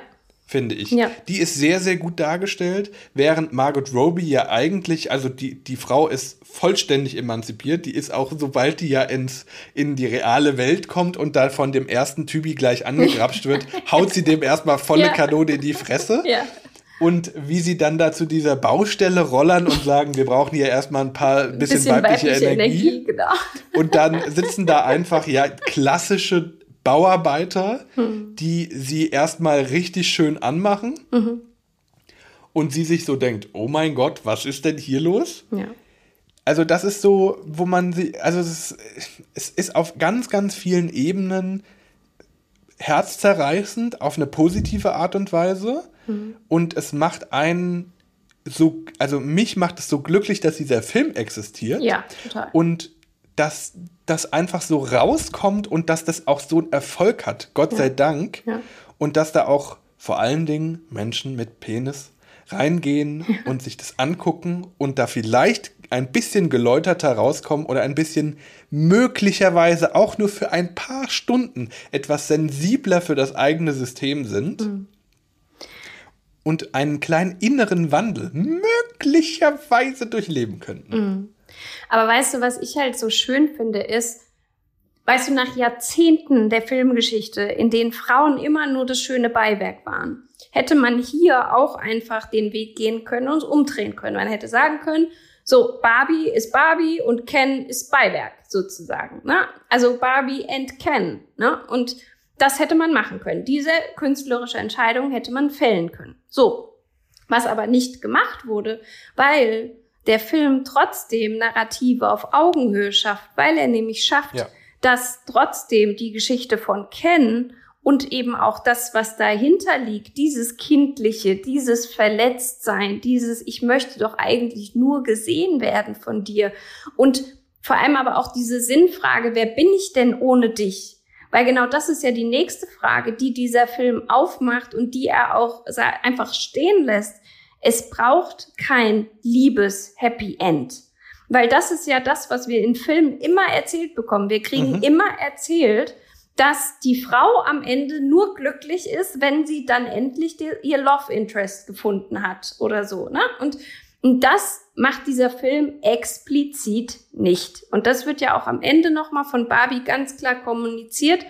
Dann habe ich eben nicht das Liebesende. Dann ist mein Ende, dass ich finally zur Frauenärztin gehen kann und, und mir das allererste Mal in meinem Leben als Mensch, also Barbie wird dann quasi Mensch am Ende, ähm, dass sie dann als allererstes zum Frauenarzt geht und äh, eine Untersuchung hat, so ungefähr. Ne? Und, und das finde ich einfach so wichtig, weil einfach diese ganze Filmgeschichte, die ganze Rollen, diese ganzen Stereotypen, die uns Frauen in der Filmgeschichte aufgeschrieben wurden, in diesem Film genommen wurden und einfach was Neues draus gemacht wurde. Und trotzdem ja mit diesen unfassbar vielen Referenzen auf eben diese alten Klassiker. Ja. Und sie ja aber, also zum Beispiel mit dem ersten Teaser, in den wir gleich auch noch mal reinhören können, auf 2001 Odyssee im Weltraum.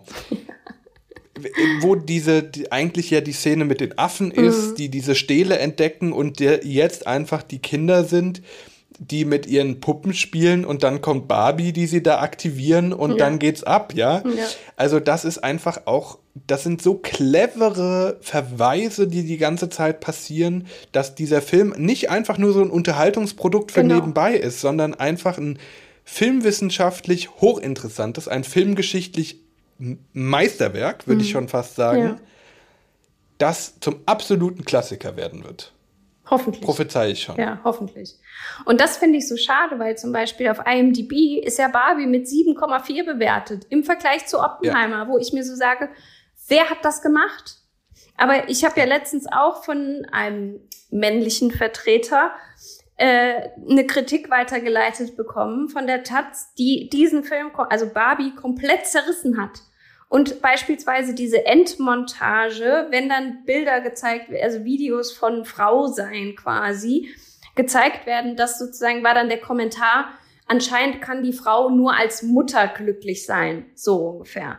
Und das ist, finde ich, völlig verfehlt, weil ich zum Beispiel gestern ja. auch noch mal gelesen habe, dass das Montagen, also das sind alles Videos von Menschen aus der Crew, die in diesem Film involviert waren.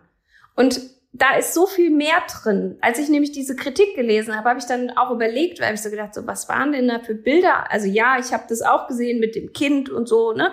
Aber ich habe dann auch, als ich das dann wieder nochmal geschaut habe, habe ich dann gesehen, da geht es generell halt um das Thema Frau sein, um das genau. Thema, was was ist alles Frau sein? Da ist auch eine Frau. Und um Erinnerungen sich, von genau, Frauen. Da ist auch eine Frau, die sich über einen Strike beim Bowling freut. So, ne? Also so sind so. So, und das finde ich einfach so schön. Ich finde, dieser Film, der hat einfach so viele schöne Momente drin. Und jeder, der einfach diesen Film zerreißt, hat einfach die Message nicht verstanden. Weil die Message ist, du bist gut. Du bist genug du bist wunderschön, egal ob du dich als Frau identifizierst, als Mann, als Transmensch oder wie auch immer. Du bist Mensch und das ist toll. Und du bist super, wie du bist. Und wer diese Message nicht verstanden hat, der hat den Film nicht verstanden. You are Kenneth. Ja, genau. Ich will so einen Pulli. Und was natürlich auch noch immer dazu kommt, sind diese diese, diese Künstlichkeit, dieses Übertreiben, dieses Überhöhen von allem, was man hat, Ja. als einfach als Element, wie dieser Film funktioniert, diese Puppigkeit sozusagen zu übertragen als Prinzip auf alles, die ist genial. Ja, als sie dann diesen, Also das ist- dieses Tief hat, wo sie dann so, wo sie sich so hinsetzt und dann so, bup, und dann so, so wie wirklich wie halt die Puppe sozusagen so auf die Seite Zusammenklappt. kullert. Ja. Und al- also die ganzen Elemente, die Referenzen, diese Struktur, alles, was diesen Film wirklich auszeichnet, das ist ein Phänomen, was die da geschaffen haben. Es antwortet. Ich habe mit äh, einer ehemaligen Schulfreundin von mir, mit Helena, die bei mir in der Klasse war, einen, einen Instagram-Sprachnachrichten-Austausch ganz intensiv geführt, nach der, nachdem ich das erste Mal diesen Film gesehen habe. Ich habe ihn nämlich inzwischen auch schon zweimal geguckt. Echt? Ja, ich habe ihn einmal ja. in, Ja, in na Berlin klar. geguckt und einmal Genau, in Amsterdam auch nochmal. Ja, genau. In einem wunderschönen Kino in Amsterdam. Mhm. Im Tuschinski Theater. Ich kann ich jedem nur empfehlen, wenn er oder sie in Amsterdam ist.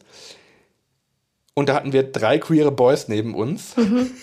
die diesen Film so dermaßen abgefeiert haben, dass die Kinoerfahrung in Amsterdam einfach noch mal lustiger und besser war als in Berlin. Ja.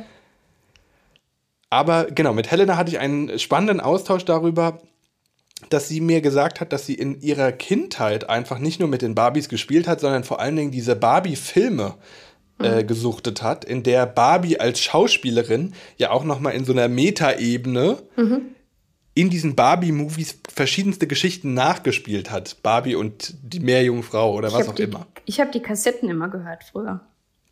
Ja. Und dass dieses ganze Meta-Universum Mhm. jetzt da noch einen draufgesetzt wird, sozusagen, durch diesen Film. Mhm. Und das macht der Film ja auch grandios. Im Marketing war ja auch die ganze Zeit immer, dieser Film ist für alle, die Barbie lieben Mhm. und alle, die Barbie hassen. Ja. Der ist für alle. Ja. Und ja. das ist er auch. Ich glaube, er ist weniger für Kinder geeignet, Mhm. weil die diese Message noch nicht richtig verstehen. Genau. Aber er ist mindestens mal ab 12, 13, 14 Jahren Mhm. zu also nahezulegen, vielleicht ins Bildungsprogramm dieser Bundesrepublik Deutschland aufzunehmen. Ja. Also dieser Film schafft einfach alles richtig zu machen. Ja. Es ist ein bisschen, ich habe das äh, in Amsterdam Annalena nur schon erzählt, mit der ich in Amsterdam im Kino war. Es ist für mich eine Erfahrung wie bei Klotz am Bein, Johanna. Mhm. Man geht mit keiner Erwartung in etwas rein Mhm. und man kommt am Ende raus und denkt sich, ich war gerade Zeuge eines genialen Aktes Mhm. der Filmgeschichte. Hey Barbie. Kann ich heute zu dir kommen? Klar. Ich habe nichts Großes geplant, nur eine riesen Föhnparty mit allen Barbies, einer einstudierten Choreo und dem passenden Song. Komm doch vorbei. Klingt cool. You can find me under the lights, ist der beste Tag ever. Das ist der beste Tag ever. Genau wie gestern und genau wie morgen und an jedem anderen Tag und das für immer. Denkt ihr manchmal ans Sterben? ich finde das so schön, einfach zu sehen, die Barbies können alle einfach koexistieren und sind Mhm. alle wunderschön auf ihre eigene Art und Weise. So, ne? Und das, da ist nicht dieses, diese Eifersucht oder irgendwie sowas oder dieses Bewerten oder was, was wir Frauen sozusagen so auch kennen in unserer Realität. Und dann kommt eben America Ferrera dahin und sagt halt diesen, einfach diesen tollen Monolog von wegen, es ist völlig egal, was du als Frau Ja. machst, du kannst nur verlieren. Weil Du du, musst nie alles. genug. Ja, weil du musst alles können. Du musst toll sein, du musst kochen können, du musst äh, Perfekt aussehen. Perfekt aussehen. Kinder großziehen. genau, also so. Nebenbei noch Vollzeit arbeiten und alles weitere, alles in einer Person. Die eierlegende Wollmilchsau in, in der Personifikation der Frau. Genau. Und äh, klar, Männer werden jetzt sagen, natürlich ist das unser Problem, weil wir uns das ja als Thema nehmen, sozusagen. Aber nein. Und ich finde, da ist halt einfach dieser Film auch da, um das einfach aufzuzeigen. Und das ist jetzt, der, der ist es aber nicht so plakativ, der sagt von wegen, oh, hier, ne, ne, ne. Genau. Sondern der macht es total. Und auch nicht Zeigefingerartig. Genau, genau, sondern er macht es total sanft. Und er macht es so total, guck mal, dadurch, dass America Ferrera ihren Monolog hält, werden sozusagen die, äh, die Barbies wieder geläutert und verstehen wieder, was mit ihnen passiert ist, sozusagen. Aber dann gibt es zum Beispiel diese eine Szene, bevor Barbie, also Margot Robbie, zu Ken geht, um ihn sozusagen abzulenken. Äh, Da sitzt sie ja mit America Ferrera zusammen und sie schminkt sie und dann sagt sie so, ja, aber ich will ihm ja eigentlich nichts Böses. Ne? Also ich möchte ihn ja eigentlich nicht verletzen. Und dann guckt Mhm. America Ferrera sie an und sagt so, ey Mädel, sorry, der hat dein Land genommen, der hat dein Haus genommen, der hat deine Mädels gebrainwashed und du sitzt hier und sagst, aber ja, eigentlich möchte ich ja nett zu ihm sein. So. Und ich will ihm ja eigentlich nicht wehtun. Und jetzt muss ich aufpassen, dass ich ihn nicht verletze. Ja. Hallo? Ja, genau, genau. Hat er darüber nachgedacht? Nein.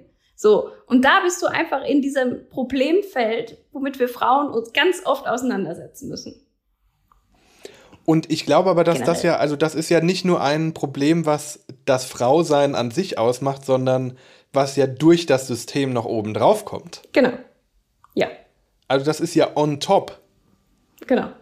und kein ausschließliches Problem. Und das, äh, genau, also all das adressiert dieser Film so sanft und gleichzeitig aber so entlarvend ehrlich wie nur möglich. Ja.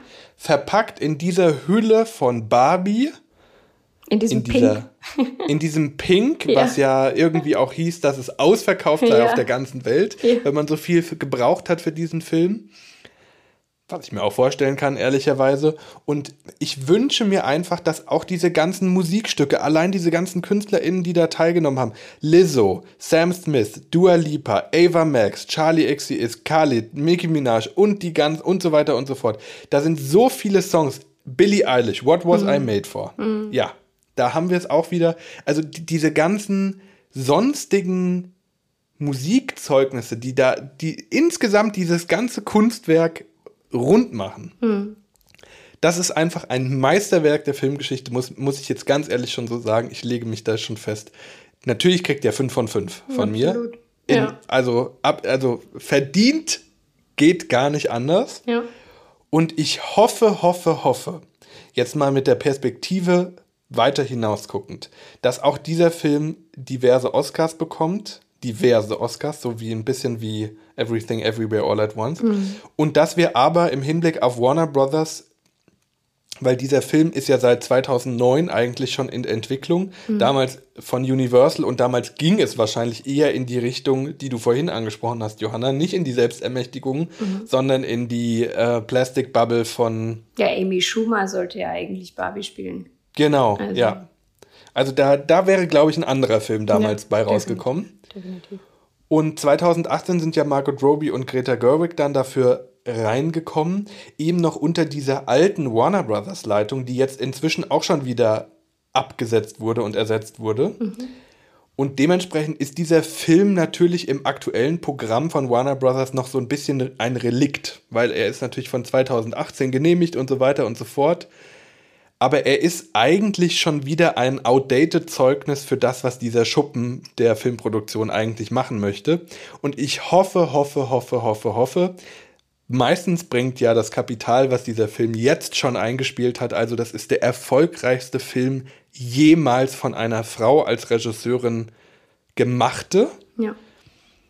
und der erste, der eine Milliarde US-Dollar und mehr an den Kinokassen einspielte. Aktuell sind wir bei 1,19 Milliarden US-Dollar an den Kinokassen und der umsatzstärkste Film an der Kinokasse von Warner Brothers in den USA überhaupt und Ja. hat dabei mal eben Christopher Nolan The Dark, Dark Knight Knight, überholt. Auch genau. das wieder ein wundervolles, liebe auch das alles daran.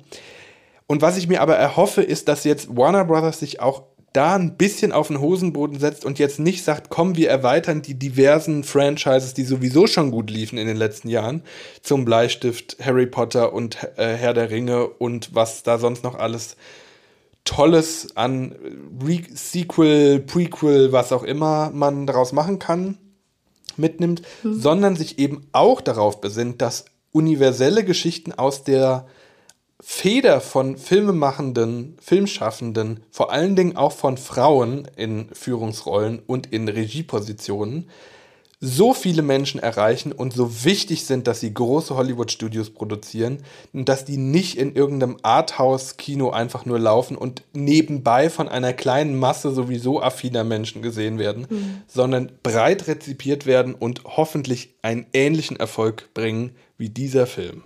Absolut.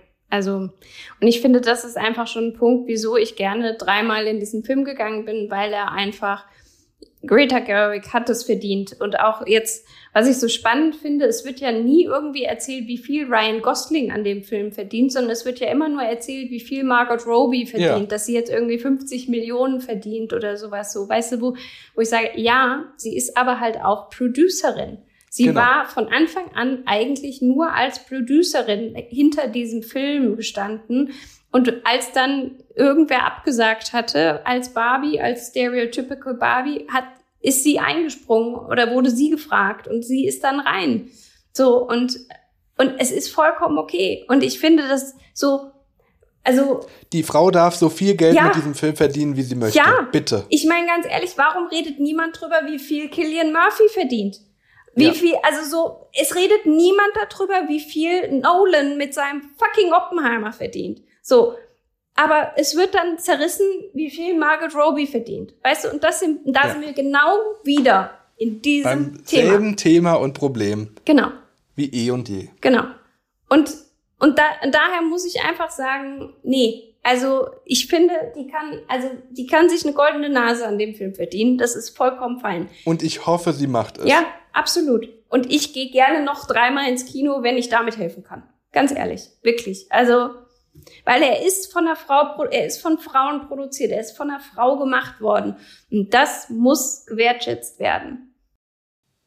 Und ich glaube, der Zeitpunkt ist dafür mehr als überreif, ja. dass da jetzt auch eine hoffentlich Wende im Studiosystem passiert. Es streiken immer noch die Spielenden, es streiken immer noch die DrehbuchautorInnen ja. und es ist noch keine Lösung in Sicht. Ich bin sehr gespannt, wie das weitergeht. Ja und wann es da in irgendeiner Art und Weise auch welche Lösung geben wird, weil auch da sehe ich weder auf der einen noch auf der anderen Seite Bewegung. Auf der einen kann ich es verstehen, auf der Studioseite kann ich es eher nicht nachvollziehen. Und dementsprechend ist zu hoffen, dass das jetzt eine mögliche Wende innerhalb dieser Strukturen sein könnte. Und bei allem anderen Beispiel ist natürlich jetzt aus der filmwissenschaftlichen Perspektive Barbie auch ein perfektes Beispiel für so ein vertikal integriertes Medienprodukt. Mhm. Das da heißt, es gibt einfach nicht nur diesen Film, sondern es gibt von diesem Film natürlich auch alles andere. Es gibt zum Beispiel, hier ist jetzt mal der, hier ist es jetzt mal umgekehrt, sonst ist es eher andersrum. Es gibt erst den Film und dann irgendwelche Merchandising-Produkte dazu. Hier gab es natürlich Barbie als Puppe und so weiter im Vorfeld. Aber auch, wie du vorhin sagtest, ich möchte das I'm Kenneth T-Shirt haben oder den Pulli haben. 100% wird es den in, in diversen Shops geben. Ja, jetzt ja, schon. schon gesehen. Ja, ja. Also da läuft die Maschinerie schon. Mhm. Und die DVD wird rauskommen. Das werden Barbies vertickt ohne Ende. Also dieser Film schafft genau das, was sich Studios wünschen ja. und welche Abkommen es am Ende dafür geben wird. Wir haben es nur bei äh, Margot Robbie jetzt schon gehört. Da werden sich diverse Menschen den Arsch mit Gold verdienen. Ja. Es sei ihnen zu gönnen. Ich hoffe, dass Mattel auch aus diesem Film eine Lehre zieht, mehr Menschen, vor allen Dingen Frauen, in Führungspositionen zu berücksichtigen und zu fördern. Oder halt eben sich auf die Lachnummern, wie Will Ferrell sie äh, porträtiert, nicht mehr zu verlassen. Hm.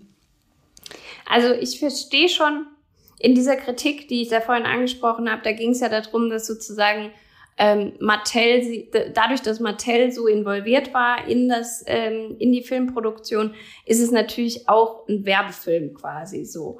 Ja. Aber das ist ja, also das ist ja prinzipiell Punkt der Sache. So, also, weil ich meine, Oppenheimer ist ja prinzipiell auch ein Werbefilm für Oppenheimer. Also hätte er sein können, sagen wir es mal so. So, ne? Also, weil ich meine, es ist immer so, wenn du dich an etwas orientierst, was es schon gibt, natürlich ist das dann ja in gewisser Weise dann ein Werbefilm dafür, in Anführungszeichen. Weil natürlich gibt's Barbie. Natürlich gibt's diesen Fun Fact, dass irgendwie die Barbie immer 23 Prozent größer ist als jetzt irgendwelche als ihr Auto beispielsweise, weshalb Barbie immer über das äh, über die Windschutzscheibe drüber guckt so ungefähr, ne? Und das sind Sachen, die halt eben auch in dem Film, also so Kleinigkeiten, die natürlich auch in dem Film mit aufgenommen wurden, so. Und natürlich ist diese Kritik da, dass natürlich Mattel daran jetzt auch sich eine goldene Nase verdienen wird, natürlich. Aber dann haben sie es halt gut gemacht. So, also. Ich bin bereit dafür, Geld auszugeben für einen sehr guten Film, der sehr viel anspricht, Geld auszugeben, aber nicht für einen Film, der mich A nicht unterhält und B auch noch von einem Menschen produziert wurde, der überhaupt keine gesellschaftlichen Probleme damit einfach ansatzweise nur angesprochen hat. Ja. Ja, ja, absolut. Absolut. Und der eine Glorifizierung ist von einem Problem, was wir immer noch nicht gelöst haben. Ja. Genau. Und auf der anderen Seite, ja, also vielleicht um da noch zum generellen Fazit und wir sind schon bei knapp eineinhalb Stunden Laufzeit dieser Folge. Wir haben sehr gut beherzt, was ihr euch gewünscht habt. Und jetzt kommen wahrscheinlich diverse Kommentare von, oh, das ist aber zu lang. Ja, genau. Ich, ich höre sie schon. ihr habt es euch gewünscht. Um vielleicht zum Ende zu kommen. Also wir empfehlen auf jeden Fall den Besuch und den Kauf von Barbie. Mhm also ob ihr euch eine Barbie kaufen müsst oder nicht, sei dahingestellt. Aber den Film auf mhm. jeden Fall zu Gemüte führen in diversen Variationen. Er hat es verdient. Ihn sollten möglichst viele Menschen sehen. Ich finde, beide Filme sind an sich oder hätten an sich sehr wichtig sein können. Oppenheimer ja. für die Vergangenheit, um zu gucken, schaut mal, wir haben es schon mal durchgemacht. Das ist sehr schön. Wir wollen es nicht nochmal durchmachen. Das heißt einfach dieses, ich meine, wir sind doch, wie oft wiederholt sich die Vergangenheit. Und genau da hätte der Film einfach ansetzen können, um zu zeigen zu können, Leute. Ansetzen müssen. Da wollen wir nicht hin. Genau, er hätte es machen. Das wäre an sich sein Auftrag gewesen. Und Barbie ist einfach enorm wichtig für die Zukunft, weil ich finde, genau da wollen wir hin. Wir wollen eine Welt schaffen, von mir ist auch in Pink, I don't care. Ich trage gerne Pink seit, seit dem Film. Und das, das ist zum Beispiel auch was, ich habe ja noch so ein Poetry-Format, wo ich total gerne in der nächsten Aufführung über dieses, über Labels gesprochen hätte. Weil was bedeutet jetzt dieses Pink? Weil ich finde, Pink ist ja immer automatisch mit dieser, mit diesem Stereotyp Tussi verbunden worden, so. Mhm. Und ich finde, das hat jetzt dieser Film auch aufgebrochen, dass er wirklich auch gezeigt hat, ey, ich kann auch mit Stolz pink tragen und I don't care. I don't give a fuck. Sorry. Sorry ja. for language. Musst du das auspiepen?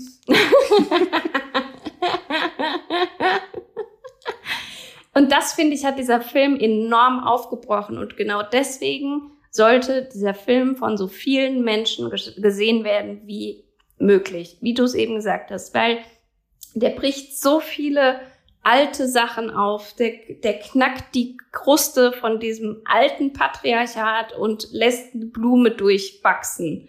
Und ich finde, das ist so ein schönes Bild, wenn du dir denkst, so von wegen, du hast diesen trockenen Boden und da wächst einfach so eine pinke Blume drüber. Und genau das ist dieser Film. Der wirklich, der knackt diese Kruste, aber ist nicht mit dem Zeigefinger, wie du es vorhin gesagt hast, sondern es ist einfach nur schön. Und das kann man natürlich auch kritisieren, dass der Zeigefinger fehlt, weil es gibt natürlich auch Kritik daran, dass er nicht feministisch genug ist oder also mhm. dass die also dass er nicht hart genug einfach ins Gericht geht, auch mit den Problemen. Ja, sehe ich auch die Kritik, aber ich glaube, da sind wir noch nicht an dem Punkt, dass man das gesellschaftlich im Mainstream zumuten kann, ohne dass der Film einfach sofort komplett zerrissen ist. Ja. Dementsprechend haben Greta Gerwig und Noah Baum Bach.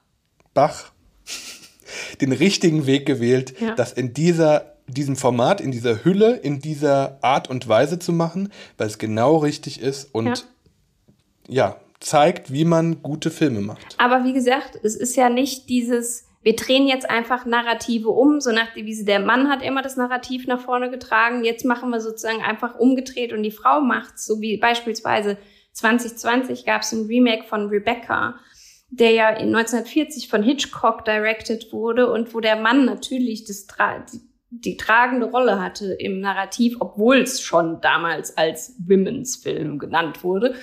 Und in dem Remake wurde einfach Lily James Position einfach hochgehoben und sozusagen sie hat das alles nach vorne getragen. Sie hat das Narrativ weitergeführt. und Army Hammer war dann total abgeschrieben. Der war nur noch schönes Beiwerk sozusagen. Und dieses Ganze, was der, also der ist, der verwaltet eigentlich so einen Hofstaat an sich so als in seiner Rolle. Und der war einfach nur schönes Beiwerk, der nur ganz viel senfgelbe, beige Klamotten getragen hat, irgendwie so. Und, und da, finde ich, hat man genau das gemacht, was eben nicht gemacht werden sollte. Du hast einfach das Narrativ umgedreht. Du hast die Frau stark gemacht und den Mann schwächer gemacht. So, okay, fair enough, man hat immerhin etwas verändert, okay. Aber was ich finde, Barbie, was, was Barbie einfach so gut macht, ist, dass es beide wichtig sein lässt. Und es ja. ist nicht, Barbie ist eigentlich diejenige, die alle äh, Preise gewinnt und Ken ist Beach, so, ne, sondern ist einfach jeder, also beide, also es hat einfach ja, alle sind wichtig. So. Und eben mit ihren verschiedenen Problemen auch berücksichtigt. Also nicht ja. nur, also es gibt, äh, es gibt nicht den Stereotyp Blups und den Stereotyp Bla und man macht dann einfach Problemlösung für alle, ist universell die Love Story, die jeder ja. braucht. Ja. Fürs persönliche und eigene Glück, sondern für Hollywood. Es gibt ein, genau, es gibt einfach verschiedene Problemhorizonte, die verschiedene Lösungsansätze brauchen. Und da ist es vielleicht auch einfach die Lösung, dass der Ken von Barbie gesagt bekommt, dass er genug daran tut, mal daran zu entdecken, was er eigentlich selber gerne mal machen würde. Ja, genau. Was ihn ausmacht. Und das ist ja die ja. Frage, das ist ja immer der Punkt. Also gerade wenn du Single bist, ist ja dieser Punkt wirklich zu gucken, wer bin denn ich ohne jemand anderen?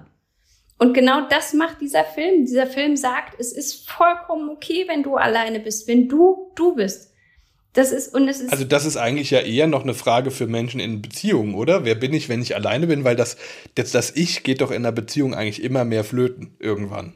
Ja, und genau das ist klar und das ist ja das Schöne irgendwie. Also ich bin da also in meiner Vorstellung kannst du erst wirklich eine gesunde Beziehung führen, wenn du weißt, wer du bist und wenn du sozusagen auch für dich sagen kannst, das bin jetzt ich und natürlich bist du in der Interaktion mit jemand anderem immer anders. Also hast du immer bestimmte Komponenten oder Nuancen, sage ich mal. Aber trotzdem ist dein Kern einfach der. Ne? Und ich glaube, genau da zielt dieser Film drauf ab, zu gucken, was ist dein Kern? Und ja. den lebst du auch ein. Also ne, finde den und leb den. Und ob der jetzt in Pink ist oder ob der mit irgendeinem schrecklichen Fell ist, irgendein, irgendein Nerz oder whatever, so, ne? Oder irgendeiner komischen Und wenn Headband. du fünf Uhren dafür brauchst und, eine, genau. und zwei Sonnenbrillen, dann ja. ist das so. genau. Und deswegen, also wirklich absolute Schauempfehlung. Wirklich, dieser Film hat es einfach verdient. Und der hat einfach so viele Sachen drin, so viele kleine Überraschungen, die, wo du nicht, wo du wirklich denkst, so, das haben sie jetzt echt nicht noch da reingemacht oder so, ne? Und, und einfach, du denkst dir, jawohl, ja, sie haben es. Genau. Und deswegen und es ist wirklich, gut so. Wirklich absolute Schauempfehlung und ja, fünf von, also wir würden auch mehr Sandwiches geben, wenn es ginge. Sechs von fünf. Ja, genau, sechs von fünf. Wir sind aber natürlich auch sehr gespannt, was ihr zu den beiden Filmen sagt, ob ihr unserer Kritik an Oppenheimer zum Beispiel zustimmt ja. und ob ihr genauso hyped seid wie wir auf Barbie. Dann schreibt es uns gerne in die Kommentare bei Instagram. Unter sandwich.podcast könnt ihr uns eure Kritik dalassen, eure Meinungen und alles weitere natürlich auch immer gerne dalassen. Jetzt haben wir ja. euch fast eine Stunde und 40 Minuten das Ohr abgekaut, vielleicht sogar beide. Ihr seid hoffentlich nicht ertaubt, so wie ich bei Oppenheimer. und habt jetzt noch eine gute Zeit. Und wir sind sehr gespannt, was ihr ja. jetzt auf diese Folge zurückmeldet. Ne? Wir danken euch natürlich wirklich. Also ihr Sandwicher, ihr seid echt so cool. Also wir sind einfach wirklich total geflasht, wie viele von euch einfach so tolles Feedback gegeben haben, auch ja. so konstruktives Feedback, womit wir einfach was anfangen können. Und ähm, das wissen wir, dass das nicht selbstverständlich ist. Und deswegen echt einfach herzliches Dank. Und wenn ihr noch das noch nicht gemacht habt, dann hinterlasst gerne eine 5-Sterne-Bewertung für uns, damit eben auch andere unseren wundervollen Podcast finden und hören können. Und ja, wir freuen uns wirklich immer über euer Feedback und sind unglaublich dankbar. Und ähm, genau, wir sind jetzt beide durchgeschwitzt, glaube ich, weil wir uns so in Rage geredet haben. Ja. Bei 35 In Rage Grad. und in Freude. Genau, dass wir jetzt aufhören und uns freuen, euch wieder zu hören in der nächsten Folge, beziehungsweise ihr euch hoffentlich freut auf die nächste Folge, in der ihr uns wieder hört. Ja, genau. In der zweiten Staffel dann schon. Yeah! Also bis dahin, macht's gut. Tschüss.